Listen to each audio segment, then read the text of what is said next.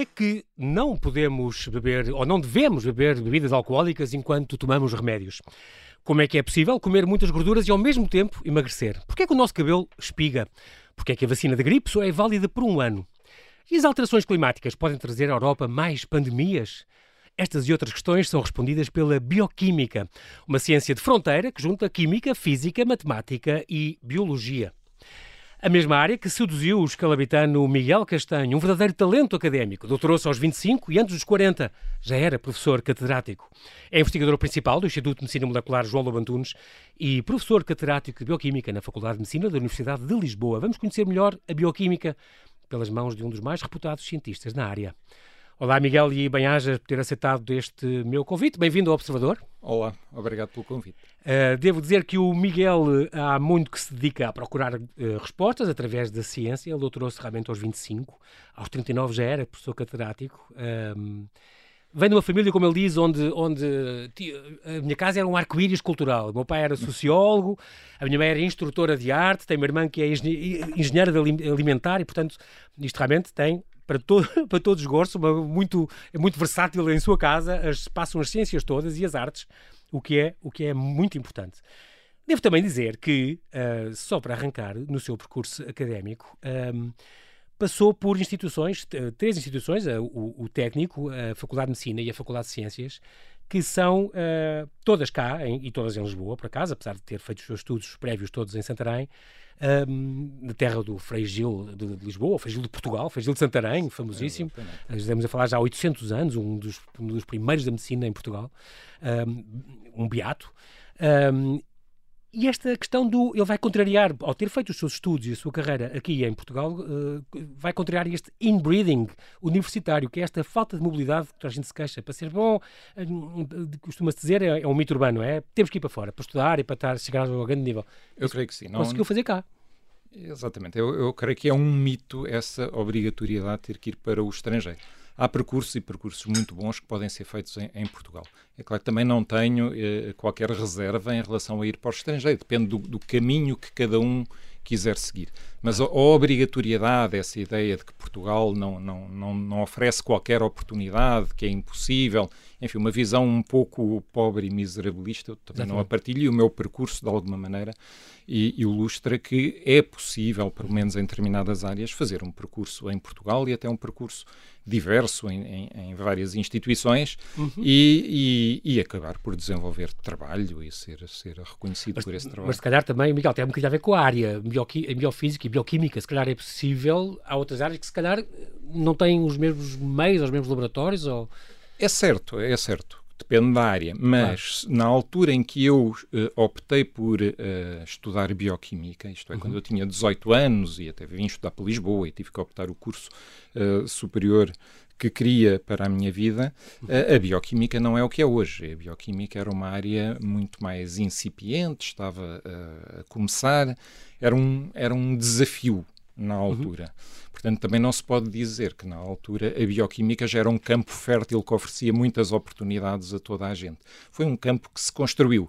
E hoje é um facto que, olhando para uh, as gerações de bioquímicos que foram um, que se foram desenvolvendo, uns que foram para o uhum. estrangeiro e voltaram, outros que ficaram cá. Mas o que é certo é que na bioquímica se desenvolveu de facto um campo muito interessante em Portugal, em vários aspectos, em várias áreas da bioquímica, em várias instituições, e hoje temos um pouco de bioquímicos por todo o lado, o que é interessante, porque, porque foi uma construção made in Portugal e foi uma ciência que Portugal fez e que Portugal apoiou e que se enraizou e, foi, e é uma construção, no fundo é uma construção, e acho que o país se pode orgulhar pelo menos do investimento que fez é. uh, ao longo dos tempos nessa, nessa formação é dessas gerações. E, e para si também, porque, porque foi quase, não diria o pioneiro, mas foi dos primeiros que estou-me a lembrar que doutorou-se no técnico já em 93, no, no laboratório do, do, professor Manuel Prieto, e estamos a falar em biofísica molecular, uh, no, no, no, técnico, grande escola, um, mas, e com ele começaram a Sociedade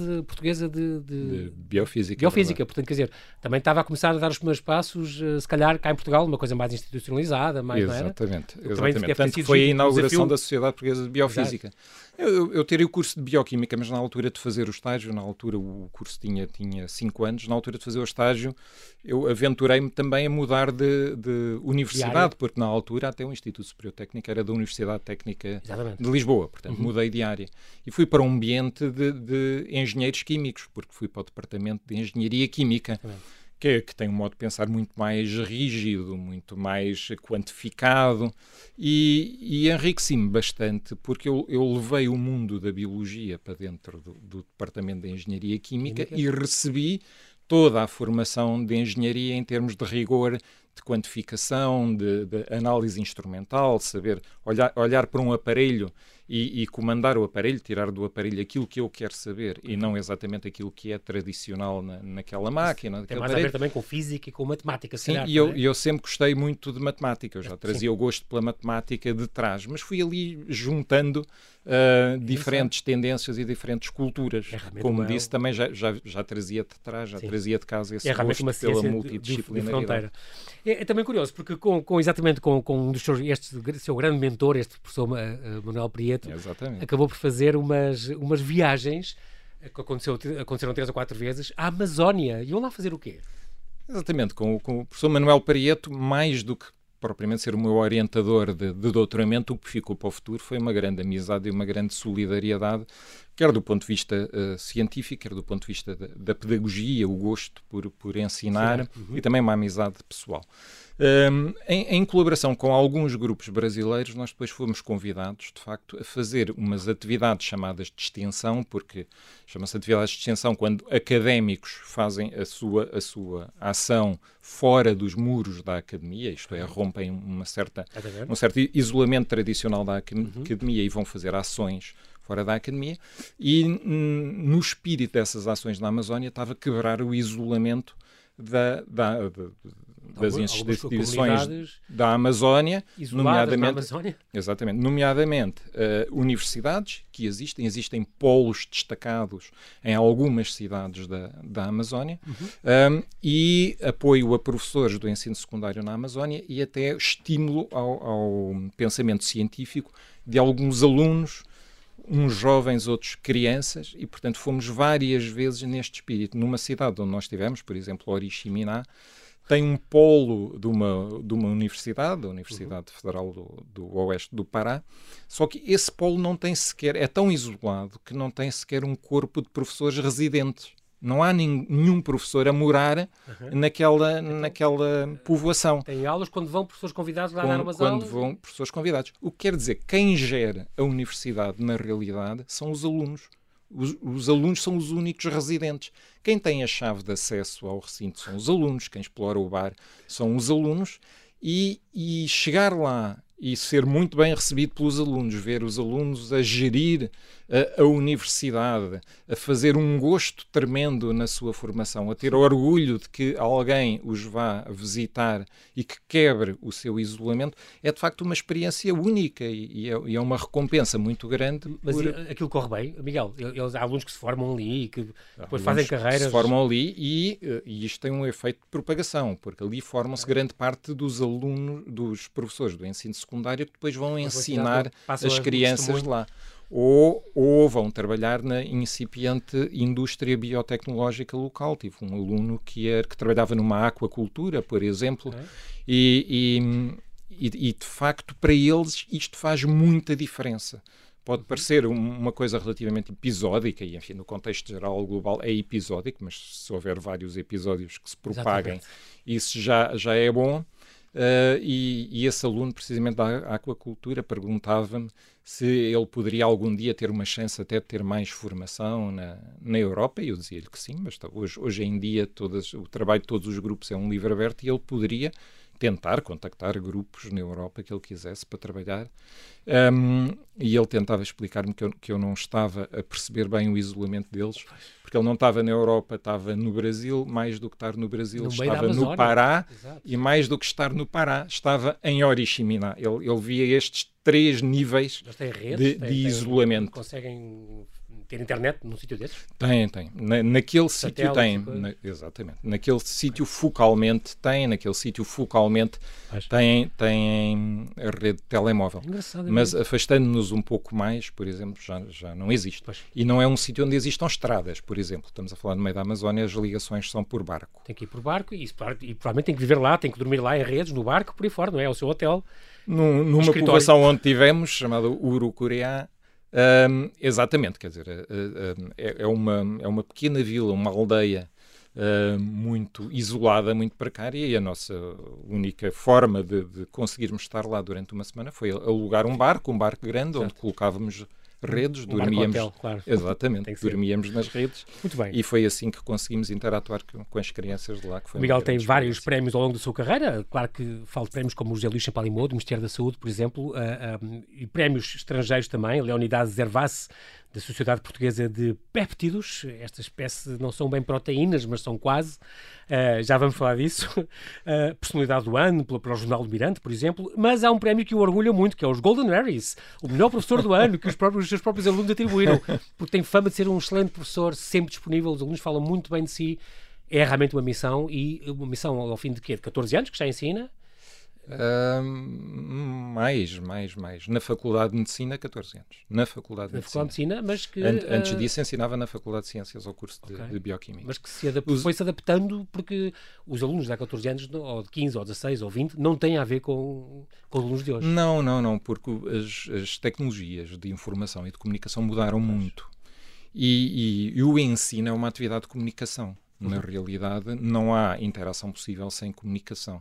E as, e as pessoas, a forma como se aprende depende muito da forma como estamos habituados a, a, lidar com a informação, a receber e a dar informação. E, portanto, as novas gerações aprendem de uma forma que é muito diferente das gerações Sim. anteriores. E estamos a falar há 10 anos atrás, era bastante diferente, Sim. e há 20 anos atrás, ainda mais, ainda mais diferente. Claro que passámos do, do, da geração do papel para a geração do computador, da geração do computador para a geração do portátil, passámos da geração do portátil para a geração do iPad e da, da geração do iPad para a geração do, do telemóvel. Exatamente. E nós estamos neste momento na geração do telemóvel e todas estas fases tiveram, tiveram características muito claro. próprias. Claro. E hoje em dia, hum, de facto, é, é necessário saber que as, as, estas novas gerações, os que chegam à, à, universidade, aprendem de uma forma muitíssimo mais audiovisual, com mensagens muito mais curtas, muito mais focadas, muito mais incisivas, e é preciso um esforço de adaptação. Quer dizer, para um, para um professor que já é professor há vários anos, passou por estas várias fases claro. e em cada uma delas teve que se adaptar e teve que fazer passar a mensagem de uma outra forma. É por isso que, que eu tento um, embora a bioquímica não tenha mudado, é? a sim, bioquímica sim. humana sabe-se mais, mas, mas não mudou. Sim, não sim, mudou. Mas, a maneira mas, de mas a forma, de divulgar, mas é a forma de divulgar e de, e de ensinar é muito diferente. Um convidado Pedro Santa Clara, daquela Escola 42, que dizia uh, uh, a academia e a, e a, parte do ensino não mudou. Nós temos como os gregos, era um homem e um anfiteatro, e as pessoas a ouvir e a aprender. Há dois mil anos que o sistema não muda. O sistema tem que mudar, os alunos têm que ser mais interventivos, têm que fazer mais coisas, têm que se eh, ensinar a fazer, sei lá, a noite da medicina, musicais, sketches, não sei. Mas ele dizia, tem que mudar, porque mas... o paradigma todo tem que mudar um bocadinho. Porque não tem, nós estamos muito colados a este sistema típico e clássico que já não é assim que as coisas eh, funcionam. Ele falava, falava nisso, é, é curioso. Um, uma pergunta, uh, claro, chave agora, nesta altura do campeonato. O que é que é a bioquímica, Miguel? É a bioquímica é, exatamente. A bioquímica é, é, a ciência que estuda os fenómenos químicos no interior das células dos seres vivos. Isto dito assim é, uma, é, é muito académico e muito canónico. Dito de uma, uma maneira mais, mais fundamental e mais humana, e mais humana. Uhum. Um, um, bioquímico que procura é a, é a razão primeira, a razão fundamental para um determinado fenómeno biológico. E para isso vai à escala das moléculas, isto é, vai à escala daquilo que compõe uh, as células, cada uma das células, porque é aí que se joga tudo em termos de vida. Aliás, é, é muito intrigante para um bioquímico que uma célula seja composta por moléculas, é um conjunto orquestrado de moléculas, mas vivas. as moléculas não são vivas, não são seres vivos. Portanto, há um, há um, é conjunto é de moléculas juntas? que não são seres vivos, que todas juntas geram aquilo a que nós chamamos vida. vida.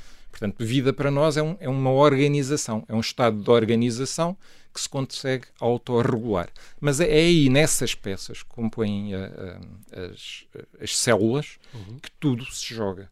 Por exemplo, um, um, o exemplo mais fácil de perceber: as doenças cardiovasculares. Também, a aterosclerose, doenças cardiovasculares. São um problema imenso, são um problema de escala global. Muito, de morte. Muita gente morre. Uhum. Reduzido tudo à causa fundamental para um bioquímico, isso acontece porquê? Porque o colesterol não é uma molécula solúvel em água. Portanto, tudo reduzido, tudo espremido, é isto. Chegamos a isto. Porque é que se formam placas de ateroma com o colesterol, que circula no sangue, mas tem que ser auxiliado porque não é solúvel, e não existe algo equivalente para a glucose, por exemplo, o açúcar. Okay. Porque é que o açúcar, nós atingimos glicémias brutais, podemos comer quilos de açúcar, atingimos glicémias brutais e não há deposição de açúcar na, na, nas paredes das artérias como há de colesterol. É. é tudo uma questão de solubilidade. E o, e o bioquímico procura esta causa primeira. Esse mecanismo, tá como é, o que é que leva a... Sim, sim, sim.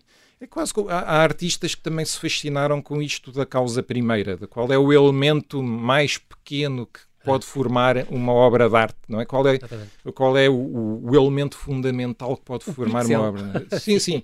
Qual é, qual é o traço? Qual é o conjunto de traços? Mas então este, este conjunto de peças que, não, que são vivas e que depois juntas ganham vida, também isto faz lembrar um bocadinho o, o Big Bang. E no Big Bang, no fundo, é uma aquela Exatamente. sopa primordial que não era viva.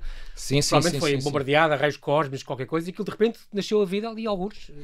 É, é um, exato, é um campo enorme se perceber como é que com aquela explosão que criou toda a matéria uhum. do, do, universo, não, não, se espalhou toda a matéria do universo uhum. e que ainda é a mesma hoje em dia, portanto, a matéria transforma-se, mas não há nova Acho. matéria a ser, a ser criada, só há matéria a ser transformada, o que quer dizer que as nossas moléculas são constituídas por átomos que não se Einstein, sabe onde é que já andaram. No... Sim, não se sabe onde é que já andaram. Sim. Já fizeram parte de outras pessoas, já fizeram parte de outros seres, já fizeram parte de coisas inanimadas. Mas aliás, não, aliás, pensa-se que todo o ferro que existe no, no planeta hum, se originou de estrelas. Portanto, todos nós temos um bocadinho de estrela dentro, dentro, de nós. Agora, como é que toda esta matéria, à, à face deste planeta, e, a, e, até agora, tanto quanto conseguimos perceber, é o único onde isto aconteceu, uhum.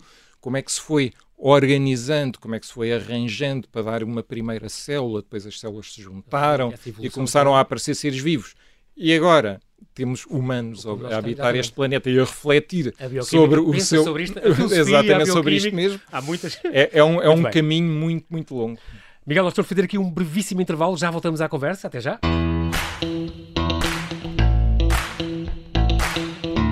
Estamos a conversar com Miguel Castanho, investigador principal do Instituto de Medicina Molecular e professor catedrático de Bioquímica na Faculdade de Medicina de Lisboa, que nos vem desvendar o maravilhoso e desconhecido mundo da bioquímica. Desconhecido para tanta gente, não é segredo nenhum, não tem segredos quase para. Tem para muitos, tem muitos. Outra coisa que uh, é uma fronteira também que eu sei que o, que o Miguel gosta especialmente de falar é esta fronteira do humano. O que é que nos torna humanos? Porque é que, porque é que somos diferentes de todos os animais e, e estou a fazer uma pergunta eh, que é, que é uma ratoeira, porque acho que ainda não tem resposta, mas... Eh, não, não tenho resposta. Eu, eu, eu... Mas houve muitas teorias ao longo do tempo. Era o pulgar e era não sei o pulgar, quê. É, a criação é, da é, arte. A noção da arte, a, a, a, capacidade de domesticar outros animais. É porque mesmo os genes de refletir. Eh, diferem é, muito pouco do, dos símios sim, mais próximos. É, é que durante um tempo pensou-se que, que, que, o segredo estava nos genes, não é? Uhum. Até, até, descobrirmos que as diferenças genéticas entre nós e outras espécies radicalmente são. diferentes são, são poucas, são mínimas, uhum. e sobretudo entre nós e os, e os uh, hominídeos, pronto, os primatas não humanos, as diferenças são mesmo sim. muito pequenas. Sim, Portanto, 98% comum sim, ou qualquer sim, coisa, sim, assim, coisa... sim, sim. Portanto, o, os genes não explicam muito ou não explicam tudo provavelmente a, a, capacidade que nós temos de transferir conhecimento de geração em geração é, é, uma grande, é uma grande diferença. Não temos esse exclusivo, não somos só nós, mas a, nós temos a grande capacidade de o fazer com uma eficiência muito grande, porque temos, temos a escrita, temos a, a capacidade de guardar informação, de transmitir informação e temos muita preocupação com as novas gerações. E isso é um fator distintivo. Agora, um, eu, eu, utilizo até muito essas interrogações para um, diferenciar duas escalas, porque há a escala microscópica, que são das grandes interrogações à escala microscópica da bioquímica, e, e, e, mas também está tudo em aberto numa escala mais macroscópica, que é a escala do indivíduo. Há muitas questões em aberto em todas as, as, as Uh, os níveis de complexidade da ciência, desde a escala microscópica à escala macroscópica do, do indivíduo. E, e, portanto, não devemos diferenciar muito as, as, as, ciências humanas, por exemplo, e as ciências sociais das ciências naturais. Há muito por descobrir em todos os níveis e, e, e não se esgotará nunca a, a, a fonte de, de interrogações e haverá muito o que fazer para quem se quiser tornar cientista ou para quem se queira tenha curiosidade sobre a ciência e a natureza. Vou falar, há aqui uma parte que eu, que eu, que eu ia falar, mas vou saltar, a questão de, de ter decidido o, o, o professor Miguel tinha uma, uma, média maravilhosa, podia ter ido para a medicina, mas quis mesmo ser eh, cientista e estar na investigação, uh, na linha da frente da investigação, como está e como conseguiu, e aplicou-se uh, para isso. E depois uh, organizou, em 2007, uh, uh, abraçou o desafio de modernizar uh, o ensino da bioquímica na Faculdade de Medicina da Universidade de Lisboa. Isto é um desafio engraçado, sei que gosta de desafios que, que, realmente, uhum. e deve ter sido fantástico. Vou fazer desta, desta um curso que, que era na altura, se calhar, provavelmente um bocadinho cinzento, estamos a falar há, há 14 anos, 15 anos, e vou remodelar isto de modo aos alunos. Realmente é, é, um professor do primeiro ano, e é um ano que marca muito, uhum. marca muitos alunos, e não é um, um professor qualquer. Os, os testemunhos dos seus alunos na net e, e o prémio do melhor professor uh, provam-no. Porque este primeiro ano é talvez o ano mais crítico da, da, da carreira académica, da vida académica. Uh, esta comunicação evoluiu, como disse, tem, tem este feedback imediato de, dos seus alunos e às vezes é confrontado com esta coisa do perguntam-lhe coisas e e o Miguel não sabe a resposta, mas não se atrapalha. Isso acontece às vezes e faz parte. Acontece muitas vezes e faz parte. E é preciso demonstrar também que existem questões em aberto em qualquer campo científico e que isso faz parte da natureza e faz parte da, do, do, estado da arte do conhecimento. Uhum. E, e, isso é mais do que simplesmente ser uh, sincero, porque uh, é preciso transmitir aos alunos que eles vão lidar com isso o resto da vida, vão lidar com vazios no conhecimento. E sendo médicos, futuros médicos, eles mais do que isso vão ter que decidir em cima de vazios por vezes. Portanto, isso é, é ainda mais crítico em algumas profissões, sendo que médico claro. é, é uma delas. Há vidas em jogo, às vezes. É? Exatamente. É exatamente. Mas eu, eu, eu, de facto, aceitei um grande desafio quando um, mudei da, da, do ensino da, da, bioquímica na Faculdade de Ciências, onde eu estava, e que tinha sido a, a minha casa antes, claro. do, antes do doutoramento para a, a medicina. A medicina, a medicina. Mais um, um, um, salto interdisciplinar. O meu grande desafio na altura foi, de facto, abraçar uma, uma cadeira do primeiro ano, uma disciplina do primeiro ano, que não é muito fácil de ensinar porque não fala de uma realidade muito visível. É? Portanto, enquanto outras áreas da medicina, não é a anatomia, por exemplo, fala, fala, de algo que se vê claro. ou que é, é, é potencialmente visível no, uhum. no, corpo humano, nós falando de moléculas estamos a falar de entidades que não se veem, mas que nós inferimos pelo impacto que têm, ou na saúde, ou na doença, ou nas condições, ou nos fenómenos uh, naturais. A bioquímica também tradicionalmente sempre teve um, um grande problema, é que era ensinada de forma muito descritiva que era as, as, os, os, metabolismos, as moléculas que se transformam nas outras, enzimas, nomes, setas, reações. E, e, tudo aquilo era muito descritivo e era um apelo de memória muito grande. Tradicionalmente, a bioquímica era ensinada como um apelo de memória. Como os alunos dizem, era para amarrar. Era uma coisa para amarrar. E, portanto, havia que fazer um corte com essa tradição e dar aos alunos o apelo daquilo que a bioquímica realmente é, que é uma, uma chave de, um, de, de, de, conhecimento para o entendimento da realidade. E era preciso também passar-lhes o, o prazer da descoberta, e era preciso que eles entendessem que aquilo lhes era útil em termos de conhecimento e era fundacional para um, um entendimento da profissão médica que não é só uma execução profissional, que é um entendimento mais alargado.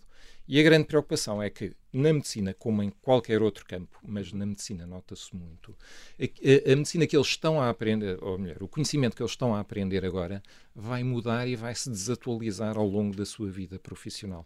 É extremamente importante que os alunos saibam como é que se produz conhecimento, para que entendam o conhecimento e as descobertas que vão acontecer ao longo da sua vida profissional. Sempre, estão sempre a estudar, no fundo. Exatamente. Sempre a atualizar-se. Portanto, eles têm que conhecer um pouco do mundo da investigação, porque é o mundo que produz o conhecimento que lhes vai ser útil. E isso tem que ser transmitido. E o professor tem que ter essa, essa, essa atitude proativa, porque tem que ser o, o professor a incutir essa, uh, o alerta para essa necessidade e a importância. E, é, é muito curioso porque, porque o, o Miguel coordena um, um, grupo de investigação, tem este Miguel Castanho Lab, que integra o IMM. Uh, o Miguel é um PI, uh, famosíssimo já, e lá fora. E é muito engraçado, e falei no inbreeding, agora vou falar do brain, uh, do, do brain drain, porque o seu grupo atrai estudantes estrangeiros. tem, tem colaboradores que, que vieram da Alemanha, do Brasil, de Espanha e de França, o que é muito engraçado contraria o tal brain drain histórico, aquela coisa atávica que nós dizemos, que quando são bons vão lá para fora. E não, há estrangeiros que querem vir trabalhar para o seu laboratório e querem investigar consigo. Eh, portanto, aqui há o brain gain, não é? E, e não, não, há o brain drain das pessoas que vão para fora, pronto.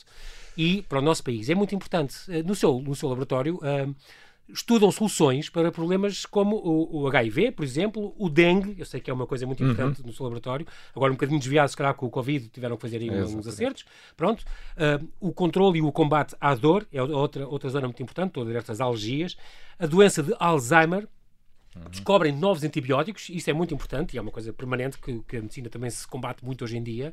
E um, a resultado das suas pesquisas, a Comissão Europeia selecionou uh, uh, para financiamento três projetos que, que o Miguel uh, coordena e com, com grandes bolsas.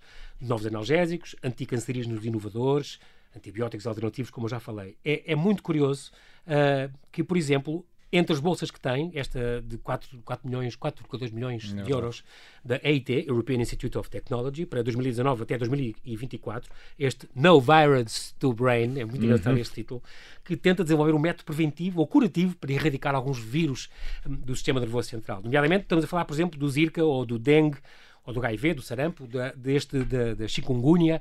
Exato. Estes vírus que atacam o cérebro e que conseguem uh, chegar ao cérebro. E, e, e, a sua equipa quer tentar arranjar moléculas que consigam penetrar, como estes vírus conseguem entrar uh, nestas, uh, eu diria, umas capas, para as pessoas perceberem em casa, essas membranas, para não dizer hematoencefálicas e hematoplacentárias. Uh, estes, estes, vírus conseguem furar e chegam ao cérebro e at atacam muito o, o cérebro, têm, têm efeitos neurológicos. Então, tentam arranjar, porque o cérebro está muito protegido, não é? Exatamente. Mas moléculas consigam furar isso e inibir esses vírus.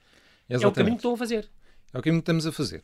Aliás, no, no, em todas essas áreas a que nos dedicamos e que parecem coisas muito divergentes, a dor, o Alzheimer, agora os vírus, enfim, isto parecem coisas completamente divergentes e parece que andamos muito, muito dispersos. Disperso. Mas, na realidade, todos têm um ponto em comum que é o cérebro e o sistema nervoso central. Alzheimer, dor, a, a infecção do, do, do cérebro pelos, por vírus, por, por bactérias. Mas o Alzheimer também, também é um vírus que provoca? Não, não, não. Não, não. não é? Não mas o, o problema reside no cérebro. Okay. E levar medicamentos até ao cérebro, isto é, quando nós tomamos, mas depois que eles consigam circular e consigam chegar ao cérebro, é, é algo muito difícil. Porque o cérebro está muito protegido. Nós evoluímos no sentido de proteger muito o pois. cérebro. O cérebro, para nós, o sistema nervoso central, tem um valor muito grande e, e, portanto, é muito protegido. Quer dizer que há pouquíssimas moléculas que passam do sangue para o cérebro. Também isto protege o cérebro contra intoxicações alimentares, agressões, enfim, de, de várias ordem, mas na altura de uh, colocar medicamentos no cérebro, isto, isto, é um problema. Isto é uma grande vantagem que se torna um problema na altura de curar doenças ligadas ao cérebro. E nós temos um especial interesse, por exemplo, em, em vírus que se alojam no cérebro e que nós temos que inativar diretamente no cérebro. Como o Zika ou o dengue, isto, chegam lá portanto, facilmente. Portanto, para nós, a investigação, a, a, a, a, criação destes novos medicamentos tem, tem dois problemas, que é dois grandes desafios, melhor dizendo. Uhum. Um deles é a, in, a inativação do vírus em si, retardar a doença de Alzheimer em si, combater a dor em si, por exemplo, dependendo do, do medicamento. Mas tem outro desafio sempre que acompanha este, que é conseguir que essas moléculas passem do sangue para o, o cérebro. E aí temos, fazemos um, um grande esforço e uh, temos, temos formas próprias que nós próprios já descobrimos de conseguir fazer isso. Inclusive, temos alguns medicamentos já que foram patenteados e entramos em acordo com algumas empresas para os desenvolver. Portanto, alguns deles já estão a fazer o seu caminho. Eu espero, já? Uh, não são ensaios clínicos como estes que ouvimos para a, a vacina, a vacina de larga escala, porque aí já é a fase Sim. muito mais adiantada e envolve uma escala mas, de investimento. Mas é, o, é o mas é, é o início, é o início do do processo. Ainda há três, há três anos, há três anos, a sua equipa revelou uh, esta atividade anticancerígena uh, de uma proteína que isolaram do feijão. Exatamente. Não foi? Este PVD1.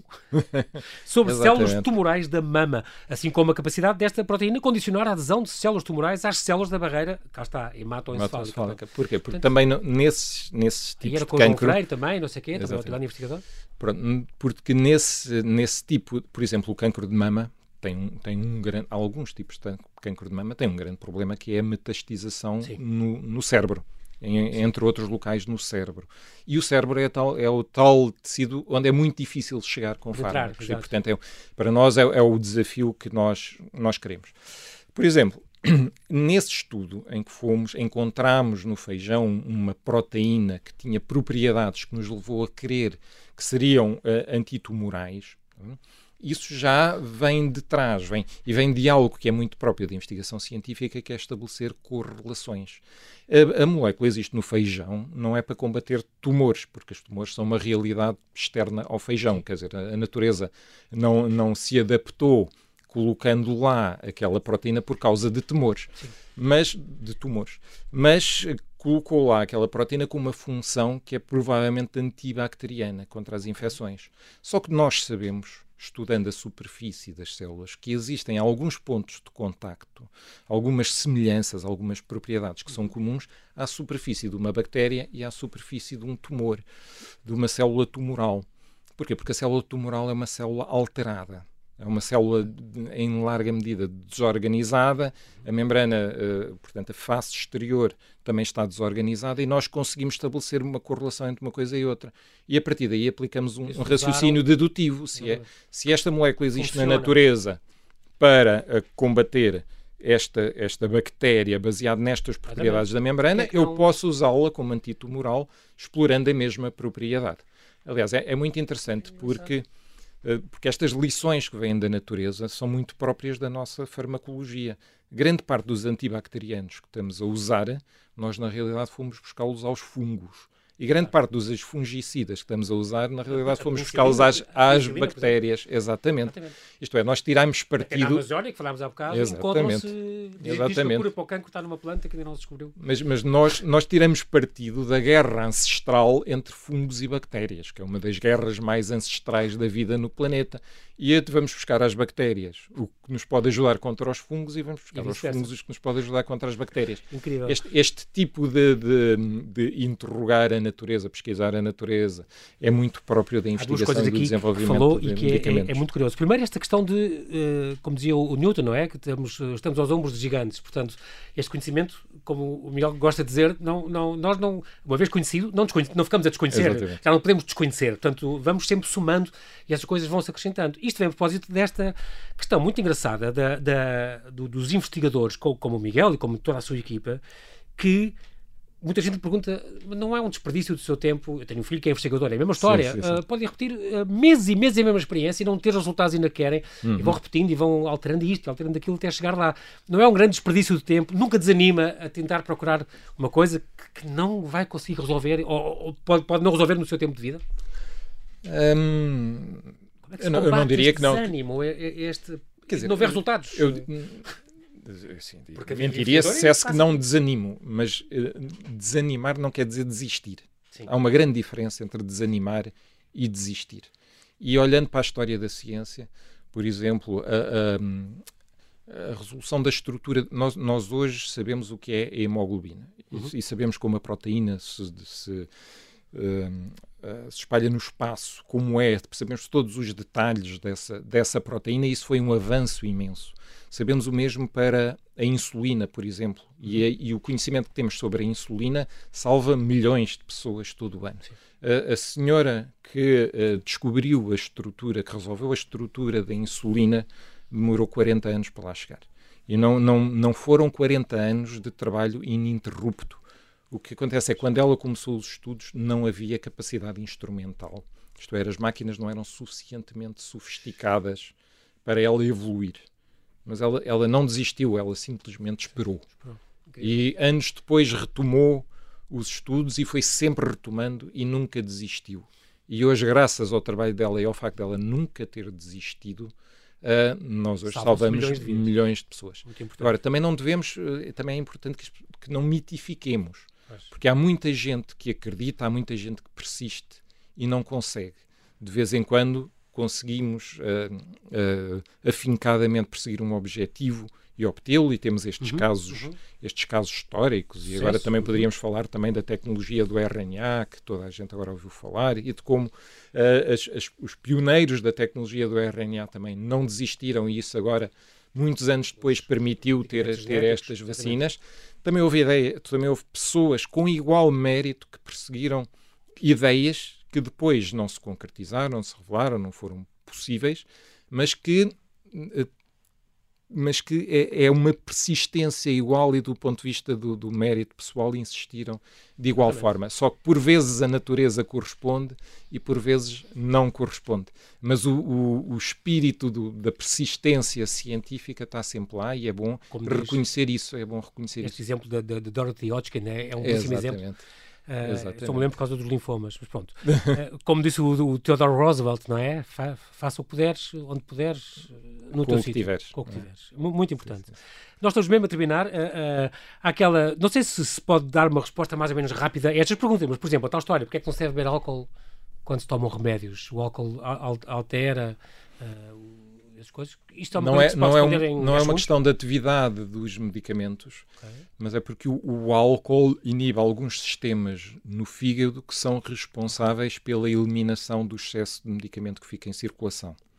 Isto é, quando nós tomamos um determinado, um determinado medicamento, é numa determinada dose que conta com o efeito que ele tem e conta com a eliminação progressiva que vai sendo feita, sobretudo pelo fígado. E, portanto, a dose é, é pensar neste sistema. Se este sistema é alterado porque esse, esse, o, o fígado está a processar o etanol, o etanol está a ter vários efeitos no fígado, é a eliminação do, claro. do medicamento que fica em causa. Portanto, não é uma questão de atividade, mas é uma questão de mexer com a eliminação do medicamento. E é daí que vem, que vem essa, essa crença. Dentro da, da Covid-19, que o seu laboratório também teve a colaborar, e muito, e o Miguel chegou a falar em vários sítios, eh, em várias arenas sobre esta questão, um, os investigadores do Instituto de Medicina Molecular, normalmente o Miguel, estudaram os danos neurológicos provocados pelo SARS-CoV, uh, que, que, que investiga, investigava o vírus do dengue, investigam o vírus do uhum. dengue, mas incluíram no seu trabalho também esta, esta questão da, Sim, nós, nós, efeitos? Nós estávamos muito preocupados com o vírus Zika e ainda estamos preocupados com o vírus Zika porque com, a, com as alterações climáticas o, o mosquito transporta o vírus Zika, o vírus dengue, o chikungunya, por exemplo, está a avançar uh, de sul para norte, já está praticamente na, está na Europa do Europa. Sul e, portanto, nós, nós teremos no futuro, no futuro a ameaça de outras, de outras pandemias uh, virais. Mas o, o vírus Zika aloja-se no cérebro e, sobretudo, em mulheres grávidas, é, é um vírus terrível, porque causa a microcefalia dos bebés. Os bebés nascem uh, com esse defeito ao nível cerebral. Eu já estive no Brasil com, com enfim, no, no, meio de uma pandemia de, de Zika e, uhum. e, é, e é terrível de facto ver as mulheres, sobretudo as mulheres grávidas, a usar uh, mangas compridas e, e gola alta, mesmo com um calor, com um calor abrasador, mesmo assim com um medo terrível de serem picadas por um mosquito, que é uma coisa que uh, é, é, praticamente muito difícil de, de evitar. De evitar. Claro. Ora, nós estávamos, estávamos a desenvolver fármacos para aquele fármaco de largo espectro que já falou, um, para inativar o vírus Zika mesmo no, no sistema nervoso central, no, no cérebro, quando acontece a pandemia, a Covid-19, a Comissão Europeia pediu-nos para incluir dentro dos vírus em, em, estudo e, portanto, um desenvolvimento de antivirais também, medicamentos contra o, o, o vírus, pediu-nos para incluir o SARS-CoV-2. E, portanto, neste momento estamos também a desenvolver medicamentos contra o SARS-CoV-2 de forma a que esses medicamentos possam chegar ao cérebro e evitar então danos neurológicos na, em alguns pacientes de Covid. Graças a esta ao Covid, nós agora temos, já, já devíamos ter acabado. Uh, Miguel, só uma coisa muito rápida. Graças ao Covid fala-se muito de ciência e falou-se muito e tem-se falado muito de ciência. Uh, eu já vi vários discursos em que o Miguel dizia que é um bocadinho vergonhoso, esta, Portugal estava aí no bom caminho e teve que fazer e fez marcha atrás. Uh, esta Comissão Parlamentar de Educação e Ciência uh, tem zero conhecimento da área, algumas críticas que tem feito, a fraqueza da governação nesta área ser desconcertante. a minha pergunta é, em 15 segundos, qual seria o prim primeiro sítio onde, onde se podia atacar e o Governo devia nesta parte de investigação em Portugal? Devia estimular, devia estimular profissionais da comunicação e profissionais da ciência a produzir conteúdos conjuntos a, em que se mostrasse, por exemplo, os avanços que a ciência portuguesa contribui para combater a pandemia. Porque nós agora temos muitos cientistas a aparecer, isso é bom, temos muitos contactos entre jornalistas e cientistas, isso é bom, mas, sobretudo, os cientistas estão a ser chamados para comentar os acontecimentos, o que é bom mas há um passo que tem que ser dado e esse passo só pode ser dado com um estímulo do Governo e do Ministério da Ciência, porque teríamos, temos Ministério da Ciência, deve ser para algum propósito. Claro, claro. E o passo seguinte era estimular a produção de conteúdos que de facto mostrem à população portuguesa, mostrem ao contribuinte português que o seu dinheiro está a ser bem usado e que Portugal está a ter um papel ativo no combate à pandemia uh, e, e que os portugueses podem orgulhar da ciência que está a ser feita em Portugal. Muito bem, nós não temos tempo para mais, mas quero agradecer Miguel Castanho, muito obrigado pela sua disponibilidade em vir ao Observador, boa sorte nas suas pesquisas, para si e para a sua equipa, oxalá encontrem muitas respostas para estas questões importantes que têm investigado. Bem-aja, mantenha-se seguro.